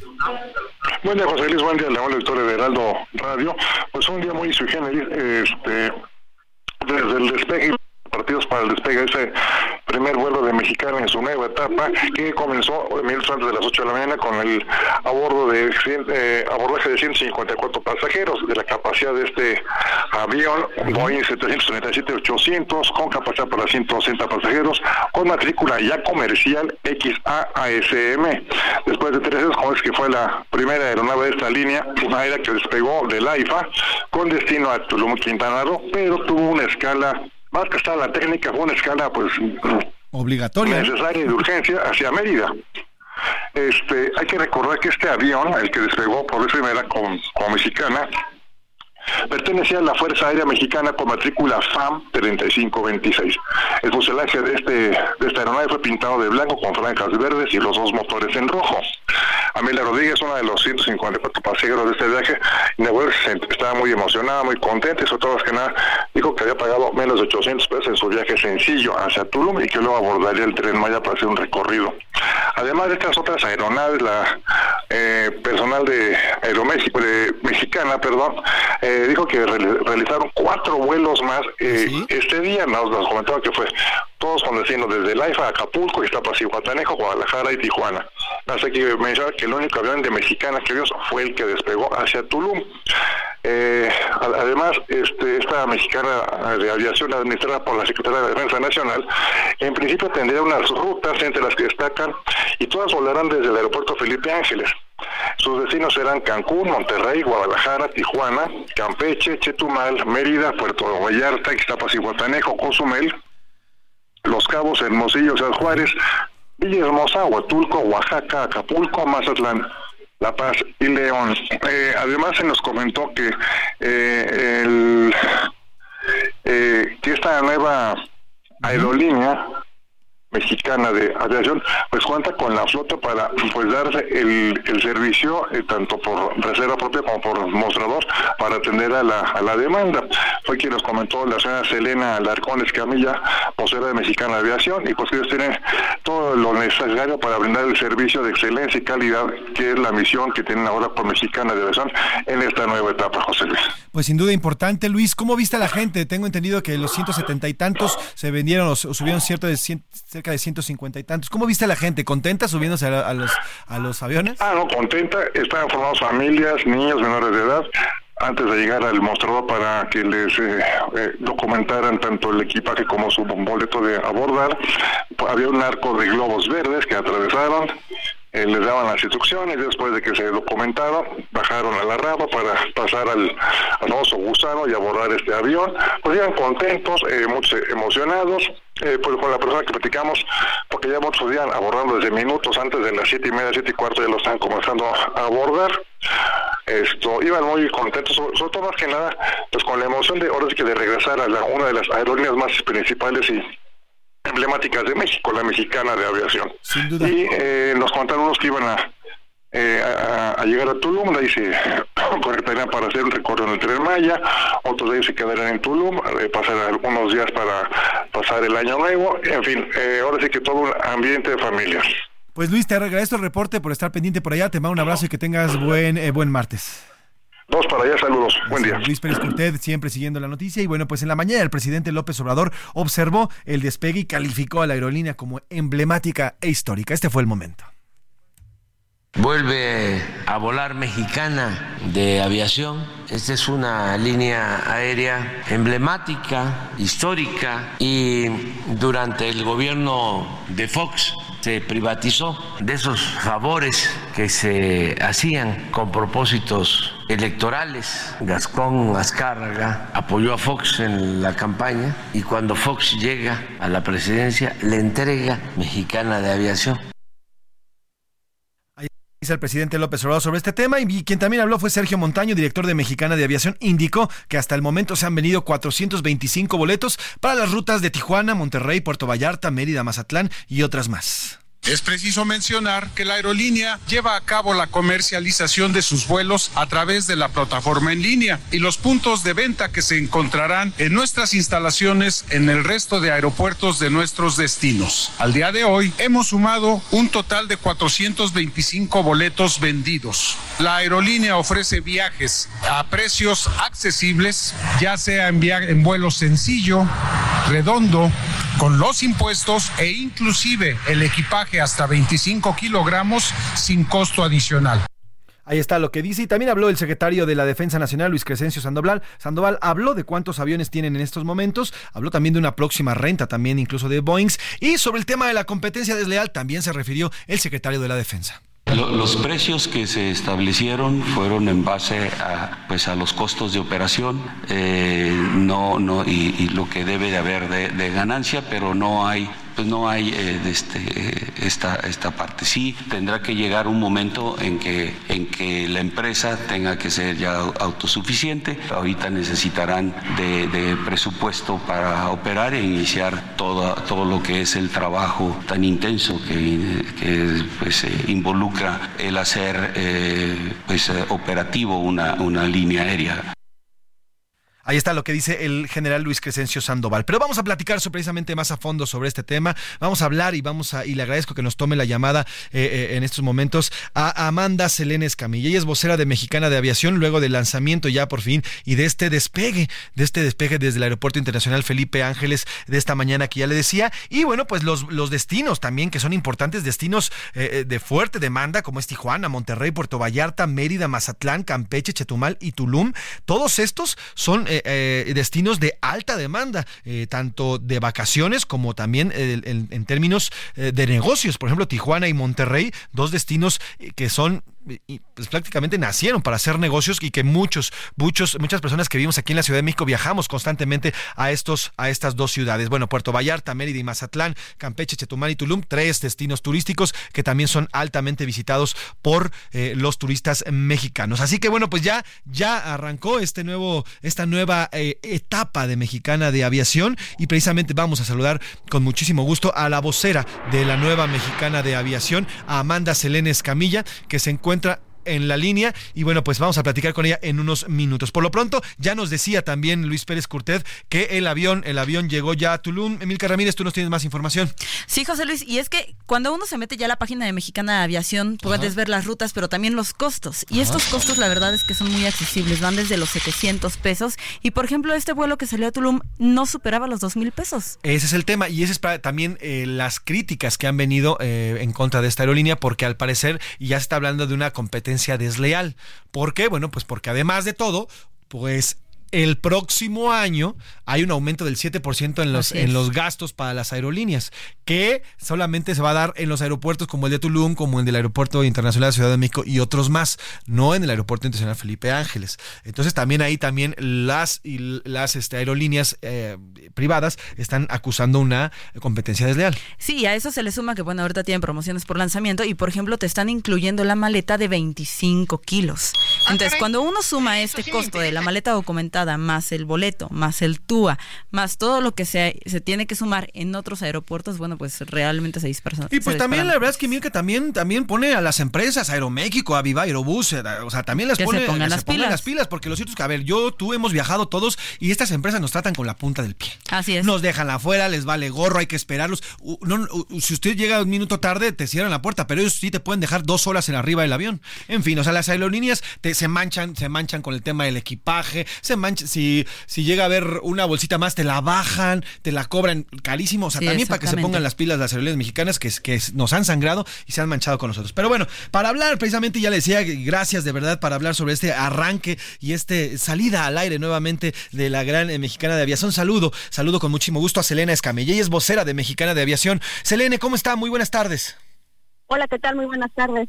Oiga, pues qué decir de ya por fin este primer vuelo, este primer vuelo de Mexicana de Aviación, que ya se llegó con éxito. Ah, Desafortunadamente un tema del clima, pero bueno, ese sí no lo podemos controlar nadie, absolutamente nadie. Pero bueno, ¿qué decir de este primer vuelo que, que fue todo un éxito? Como tú lo comentas, eh, fue todo un éxito. La respuesta que tuvimos de los pasajeros de, del pueblo mexicano fue bastante favorable. Estamos muy orgullosos y muy contentos de que haya resultado exitosa esta operación. ¿Qué, eh, qué opiniones recogió Selene de, de los eh, de los 150 y tantos pasajeros que pudieron subirse a este avión? ¿Qué opiniones recogió cuando llegaron ya por fin a Tulum? Estaban muy contentos, muy emocionados por volar con Mexicana, estaban contentos porque Mexicana de Aviación reanudó nuevamente sus operaciones y está al servicio del pueblo mexicano. Ahora, eh, se trata de, bueno, en estos momentos tienen, el, el secretario general decía que tenían cinco, tengo entendido que hasta el momento, en estos momentos tienen solamente tres aeronaves. ¿Cuántas aeronaves tienen disponibles ahorita para viajar eh, perdón, este, a Mexicana? Sí, tenemos tres Boeing Tres. 737-800 Ajá. y dos Embraer E ERJ 145. Los cinco ya están volando. Es correcto. Los cinco ya están volando para cubrir ya las, eh, los destinos que, bueno, que ya hemos mencionado antes. Y todos van a salir nada más del aeropuerto Felipe Ángeles, ¿verdad? Ninguno va a salir del aeropuerto Benito Juárez.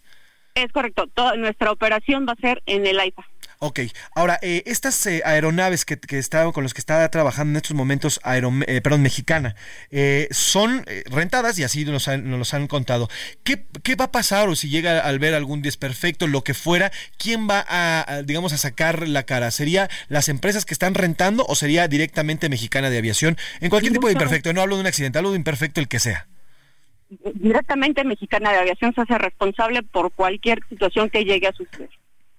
Ahora, eh, los precios, la verdad es que justamente estábamos platicando, los precios son bastante accesibles para la gente, son precios que no, no, no estamos acostumbrados a ver incluso para los, eh, los viajes eh, de avión normalmente. ¿Estos precios los van a mantener el próximo año? ¿Se van a mantener o va a haber algún tipo de ajuste, ya sea por inflación o ya sea porque ya no son nuevos, ya no están estrenando? ¿Se, se van a mantener estos precios o los van a, los van a ir modificando? Por inauguración, este costo de 389 pesos se llegó a acorde para que pudiera eh, el pueblo mexicano tener acceso a nuestro primer vuelo inaugural. ¿Qué beneficios va a poner tener un viajero en Mexicana? Digo, sabemos que algunos dan, algunos dan alguna botanita, algo así, otros ya de plano mejor te la venden, muchas aerolíneas ya de plano te la venden y te la venden carísima, otras te ofrecen eh, eh, internet en línea. ¿Qué beneficios tienen los usuarios cuando ya están arriba de los aviones? Ok, eh, la maleta principalmente pues va a ser de, de, de 15 kilos, eh, arriba, eh, sin documentar obviamente, en su maleta de viaje y documentada abajo. Ok. Este, es- este, este tiene un costo, es costo extra, Mm, todas las aerolíneas lo cobran. No, no, no, este no va a tener costo extra. Ah, mire, es Ahorita decir, por el momento. Ah, por el momento el costo del, del- del- del equipaje documentado es eh, ya está, eh, digamos, viene de promoción. Es correcto. Perfectísimo. Ahora, eh, ¿existen beneficios para personas de la tercera edad, para niños estudiantes, en fin, para este, este tipo de, de beneficios que hay para en el gobierno, por ejemplo, en las museos y demás, o todos eh, tienen el mismo precio y demás? Eh, tenemos ahorita la tarifa es completa para todos los, los las personas, es ningún ningún descuento adicional a las personas de tercera edad.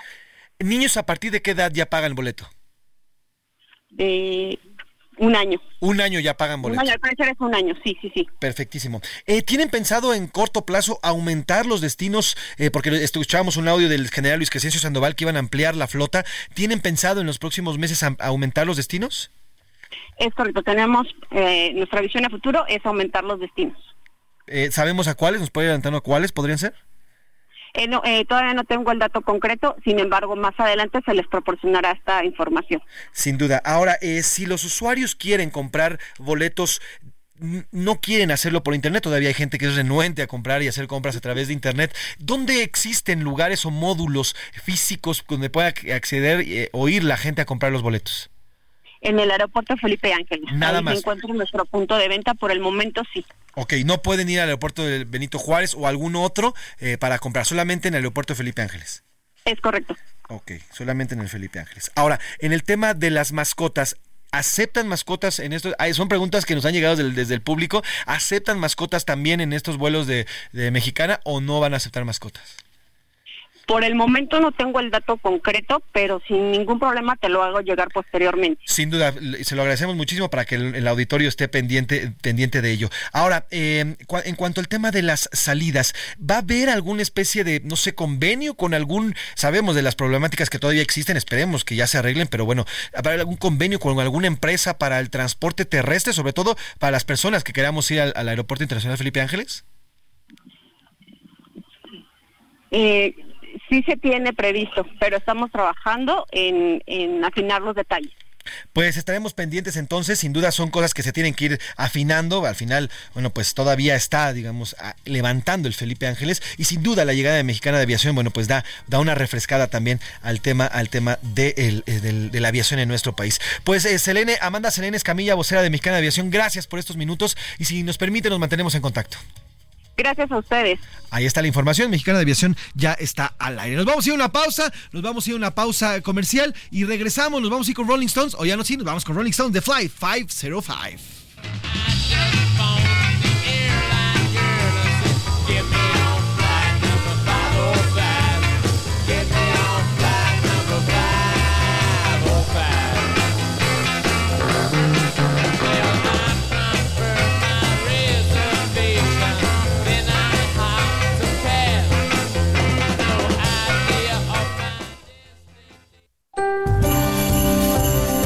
Heraldo Radio, con la H que sí suena y ahora también se escucha.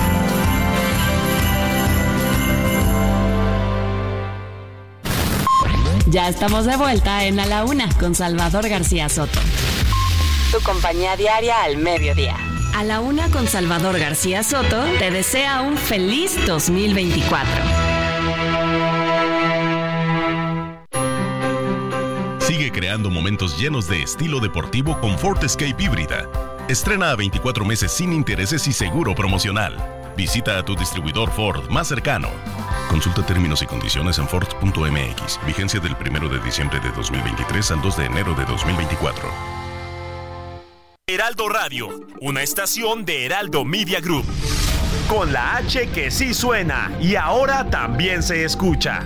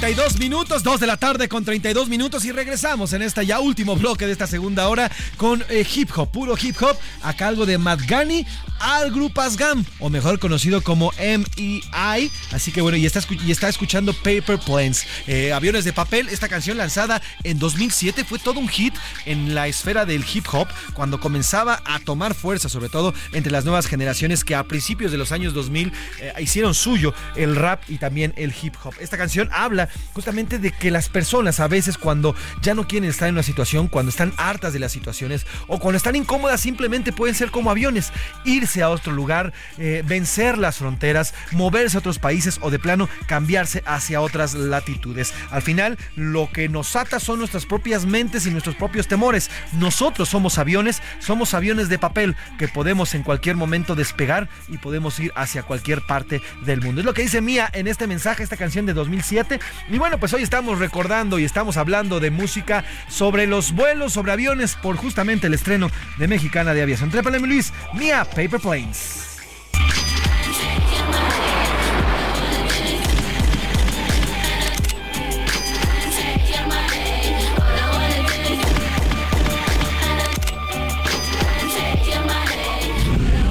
A la una. Con Salvador García Soto.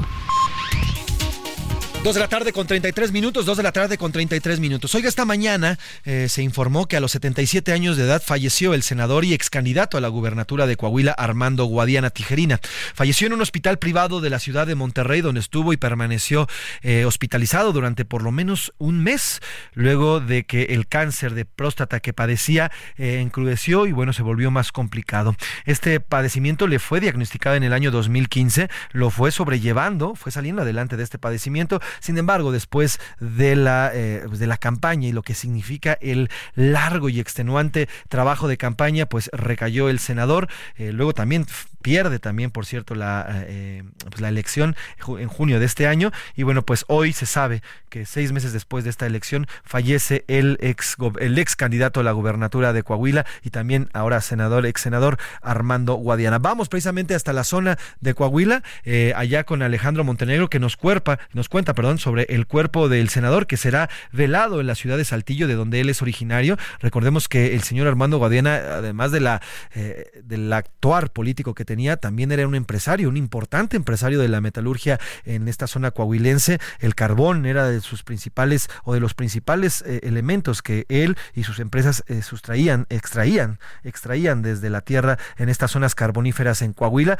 Y bueno, pues al final su este temple empresarial también lo llevó y lo metió en diferentes eh, pasos de la política. Recordar que Guadiana perdió la elección pasada en la gubernatura de Coahuila frente al priista Manolo Jiménez. En 2017 también perdió pero en aquella ocasión, eh, eh, frente a Miguel Riquelme, eh, ahora exgobernador de Coahuila, dos veces perdió Guadiana precisamente esta, esta elección. Vamos hasta allá, hasta el estado de Coahuila, con Alejandro Montenegro, que nos cuenta sobre las exequias del ahora del senador y, bueno, pues también ex candidato, finado ahora ex candidato a la, a la candidatura, perdón, ex candidato a la gubernatura de Coahuila. Alejandro, ¿cómo estás? Buenas tardes.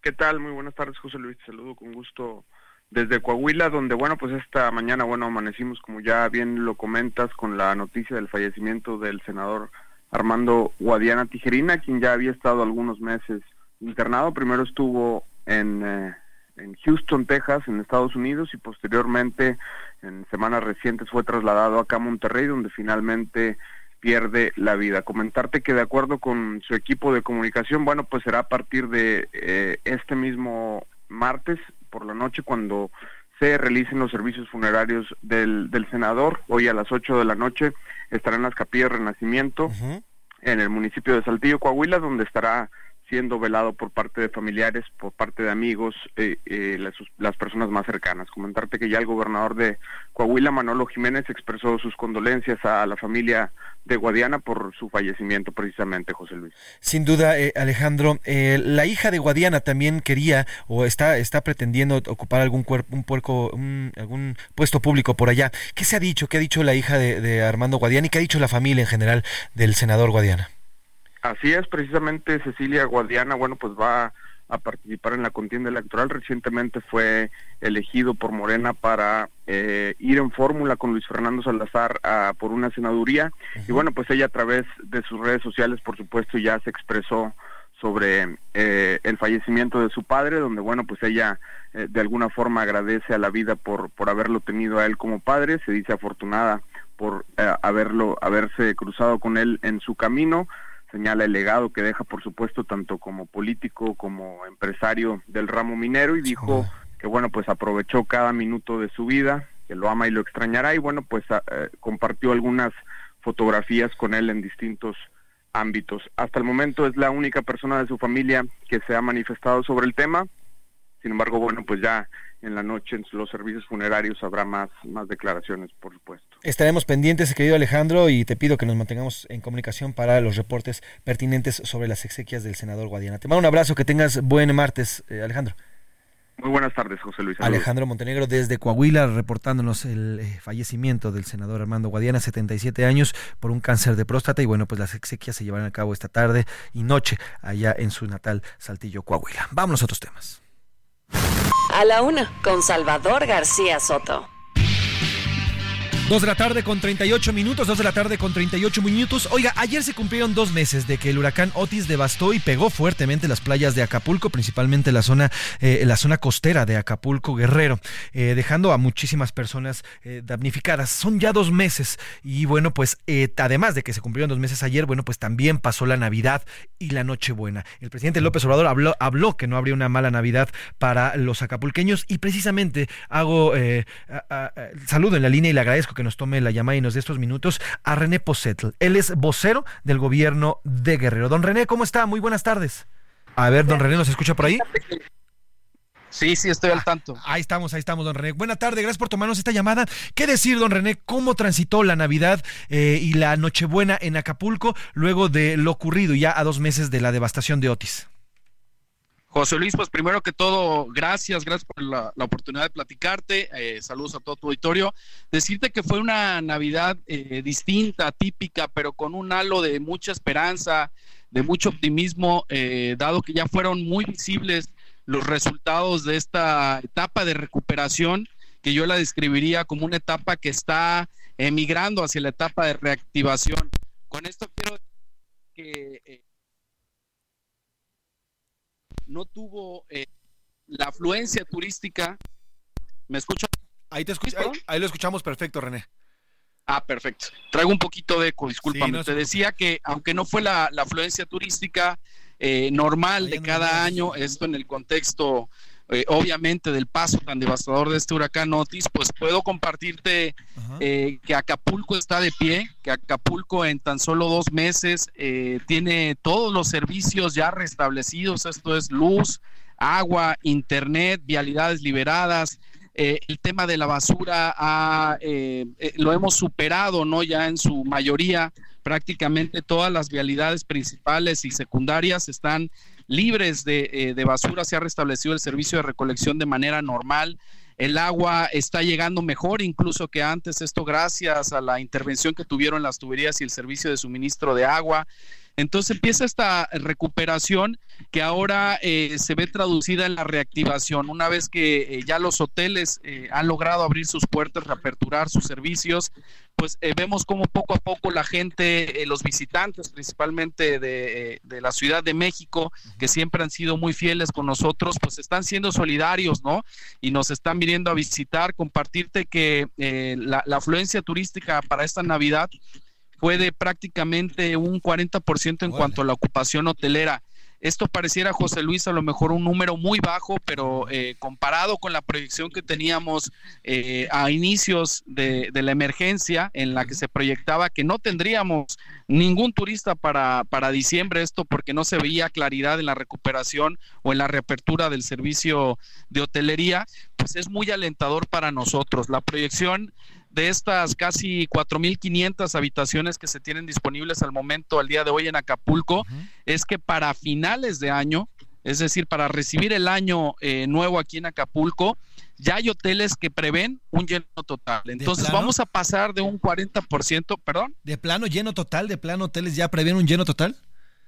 Ya lo, eh, esto es en cuanto a su capacidad hotelera disponible. Sí, sí, sí, Me claro, explico, claro, si un hotel manifiesta que tiene 100 habitaciones, hoteles 100. como el Emporio y las Brisas ya manifestaron, ya eh, dieron a conocer que ellos sí esperan un lleno total y se están sumando algunas otras este, marcas eh, de hoteles que están previendo también un lleno total. Esto es demasiado alentador para nosotros, esto es eh, algo que realmente nos llena de, mucho ánimo para seguir en esta etapa de recuperación, José Luis. Sin duda. Ahora, René, hay, hay algunas eh, denuncias en torno a que las zonas que están más para arriba, la zona de, entendemos que la zona, eh, la, que, la que está en la zona costera, la zona, digamos, pegada a la playa, eh, va muy bien en franca recuperación, pero hay zonas hacia arriba donde hay denuncias donde incluso la basura continúa. ¿Qué decir de estas denuncias si ya se están, si ya se están atacando, si ya se están también incluso limpiando las zonas de arriba de Acapulco?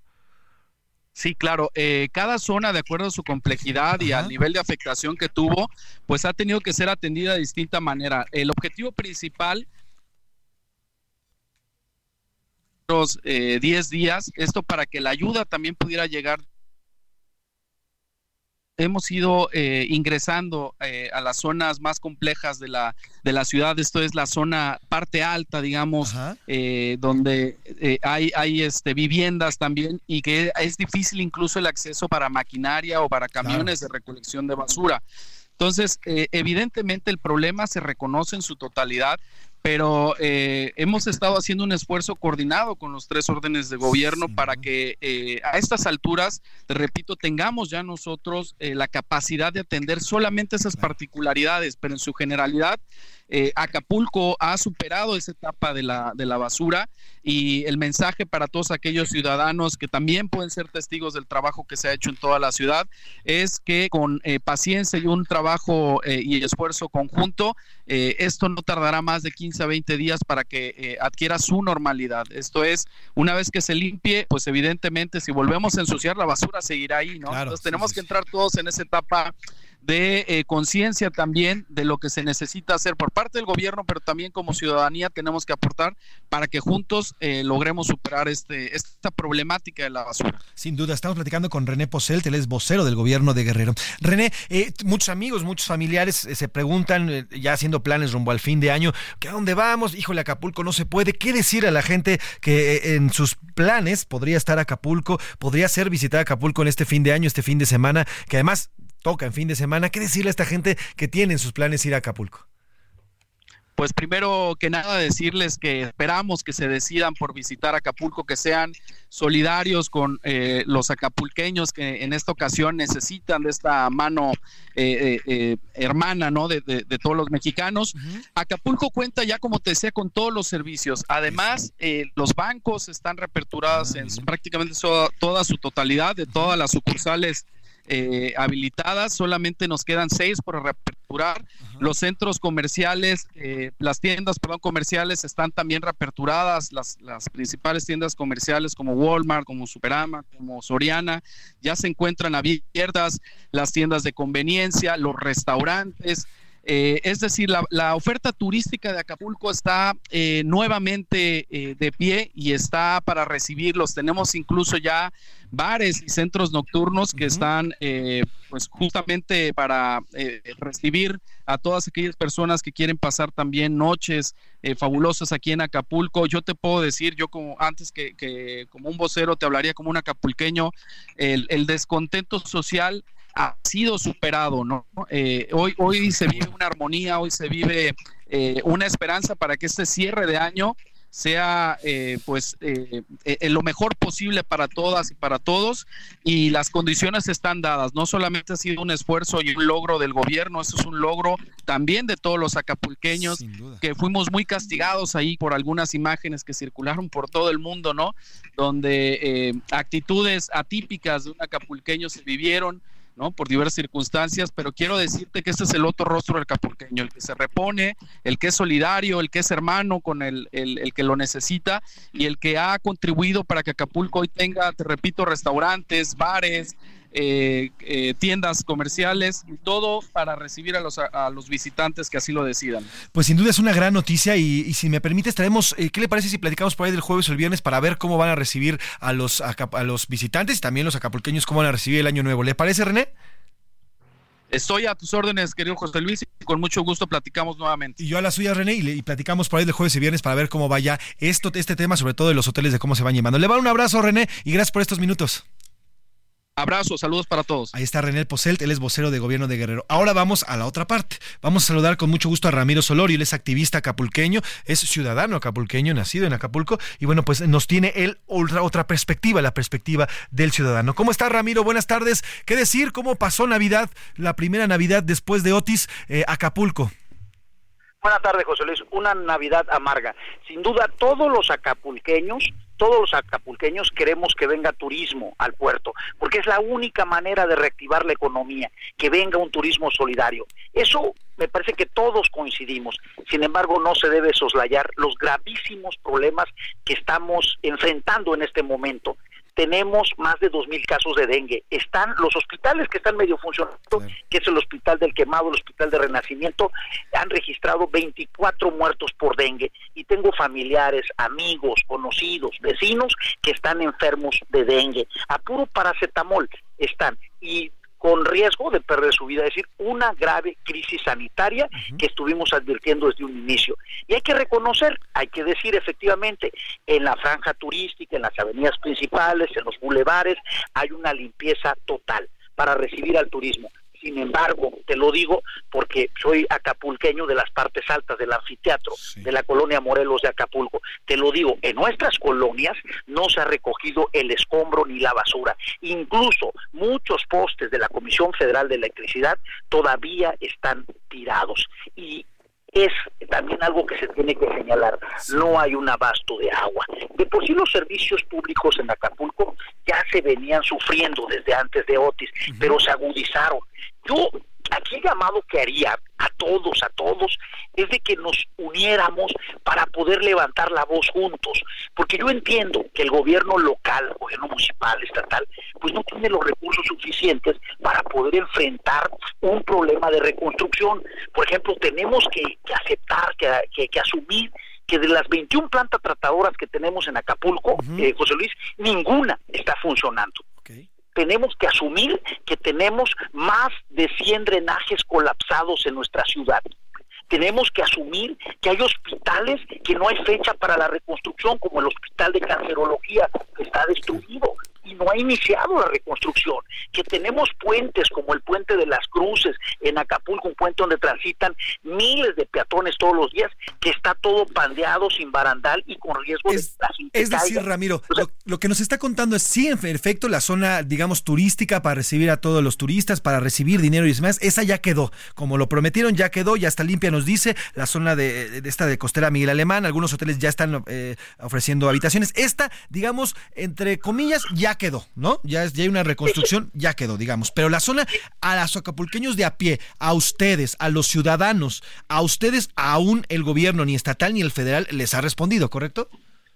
Sí, a ver, efectivamente, todo está en buenas condiciones ya en Acapulco y queremos recibir turismo. Los acapulqueños hacemos el llamado a nivel nacional para que se solidaricen con nosotros y vengan. El llamado que yo estoy haciendo en este momento a nivel local es que nos unamos y que aceptemos, que también el gobierno local acepte que no tiene los recursos suficientes para enfrentar toda esta reconstrucción y que tenemos que exigir al gobierno federal el que se necesitan recursos para la reconstrucción, porque una cosa es que hayan optado por dar dinero en efectivo a la gente para paliar un poco la inconformidad y otro asunto es el tema estructural, el de la reconstrucción. O sea, cómo van a cómo van a reparar las plantas tratadoras, cómo van a reparar los más de 100 drenajes colapsados? ¿Cómo van a reparar las más de 300 escuelas que están destruidas? ¿Cómo van a reparar los hospitales? Es decir, todo esto requiere un recurso federal para la reconstrucción. Creo que eso es lo que no se ha entendido, si no va a ser muy difícil. O sea, va a costar mucho trabajo. Aunado a eso, eh, José Luis, sí se necesitan, y eso lo están diciendo pequeños empresarios, empresarios medianos y grandes empresarios. Se necesita un sistema de créditos porque no todos han podido reabrir, o sea, hay que aceptarlo también. Hay un gran esfuerzo que ya hicieron varios locatarios, empresarios, restauranteros, hoteleros, prestadores de servicios turísticos por abrir sus negocios, pero hay otros más que definitivamente no han podido y que sí requieren de un crédito y no lo han tenido. Entonces se tiene que atender esto. ¿Por qué? Porque se estaría generando un, un problema mayor de desempleo. Exacto. Entonces, se, se, necesita entonces atender. Eso es el llamado que nosotros estamos haciendo desde abajo, desde las colonias, para sensibilizar, porque cada empresa, cada hotel, sí, claro, cada empresa, cada hotel que cierra, representa desempleo y representa una, una afectación. Y el Estado tiene que estar ahí, mi querido Ramiro. Y bueno, pues estaremos pendientes, Ramiro, de, cómo vaya avanzando, porque sí, a ver, ya platicamos con la... Sí, en efecto, la parte turística está levantándose, pero ustedes, a los ocupequeños de pie, son a los que les está faltando. Y aquí vamos a estar, Ramiro, si me lo permites, en comunicación, para dar seguimiento a que a todo esto que nos has contado sea implementado por el gobierno. Te agradezco estos minutos, Ramiro, y si me permites, platicamos en los próximos días, porque también hay que revisar ahora cómo se vive el año nuevo, el año nuevo ¿te parece? Muchísimas gracias, José Luis. Los esperamos en Acapulco, en eso coincidimos todos. Acapulco, la belleza natural de Acapulco es incomparable. Tenemos la bahía más hermosa del mundo y la belleza natural quedó intacta. Sin duda. Así pues que bienvenidos a Acapulco siempre. Pues Ramiro Solorio, activista acapulqueño, te agradezco estos minutos y nos mantenemos en comunicación. Buena tarde. Buena tarde, José Luis. Vámonos a los deportes con Oscar Señor Oscar Mota Aldrete, ¿cómo estás? Bienvenido. Mi querido Manfred, rápidamente, hoy un gran día para ganar. A ver, temas interesantes. Jaime Jaques, mexicano, que incluso ya ha jugado, por supuesto, en la selección nacional, eh, jugó Panamericanos y demás. Actualmente es jugador del Hit de Miami, lo hemos platicado a lo largo de estos días. El día de ayer fijó un récord para los mexicanos en la NBA, 31 puntos en el día de Navidad, y con esto ya tiene, insisto, el récord. ¿Cuáles habían sido los registros anteriores? A, ver, Juan Toscano Anderson registró 20 puntos en algún momento, Eduardo Nájera 19, Gustavo Ayón 18 puntos y Jorge Gutiérrez 13 puntos en un solo juego. ¿Cuántos años tiene? Eh, Jaques tiene 22 años. Acaba de llegar a la NBA e incluso ya está dentro de la plática de lo que podría ser un posible, un futuro eh, novato del año. Y de hecho este récord de 31 puntos en el 25 de diciembre, ve nada más a los nombres que se unen como jugadores que hicieron más de 30 puntos en Navidad. Patrick Ewing, Walt Bellamy, Oscar Robertson, Will Chamberlain y ahora Jaime Jaques Jr., con los que ¿eh? se anda ahí codeando. Por último, NFL, hubo NFL el jueves, hubo NFL el sábado, el domingo y el día de ayer. En resumen, perdieron los jefes de Kansas City. Mis jefes, Chihuahua. Pero perdió San Francisco ante Ravens el día de ayer. Vaqueros de Dallas perdió en el último jugada contra Miami el día domingo. Y los Bills ganaron. Está muy buena la NFL y revisamos mañana cómo están ahorita acomodados, eh, pues básicamente los standings porque viene ya jornada penúltima, sábado y domingo. Oye, ¿quién es tu, tus favoritos para el Super Bowl? Eh, el día de ayer, el partido Ravens contra San Francisco es lo más cercano, obviamente, a lo que podría ser un Super Bowl. Pero ojo, ahí vienen los Bills, cuidado, y lo están, haciendo muy bien. Están jugando bastante bien, ¿eh? Los Ravens, oye, los Ravens están irreconocibles. Completamente, le robaron cinco balones, cinco intercepciones a San Francisco, cuatro de ellos a Brock Purdy. Entonces, verdaderamente lo que hicieron el día de ayer para la Mañana hablamos de Mahon, porque anda, anda, anda sacado de onda. Enojado, anda molesto con sus cuates de ahí de los Chiefs. Pues así nos vamos, mi querido Oscar, muchas gracias. un gran día para, un gran día para ganar. Nos vamos, nos despedimos, nos escuchamos aquí mañana. Yo soy José Luis Sánchez Macías, a nombre del titular de este espacio, Salvador García Soto. Pase una buena tarde, buen provecho. Por hoy termina A la Una con Salvador García Soto. El espacio que te escucha, acompaña e informa. A la Una con Salvador García Soto.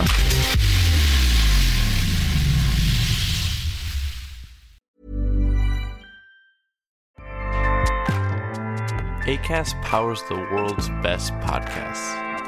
Here's a show that we recommend. The Real Housewives is a guilty pleasure for most, but if you're looking to not feel guilty about that pleasure, tune in to Everything Iconic with me, Danny Pellegrino, where I break down all the messy moments and behind the scenes antics of Bravo's popular franchise. And on Everything Iconic, I also interview celebrity guests like Kelly Ripa, Kiki Palmer, Drew Barrymore, Cameron Diaz, and more about their guilty pleasures, their past work, and so much more. So if you're pop culture obsessed and find yourself watching way too much reality TV like me, tune in to Everything Iconic with Danny Pellegrino wherever you listen to podcasts. ACAST helps creators launch, grow, and monetize their podcasts everywhere. ACAST.com.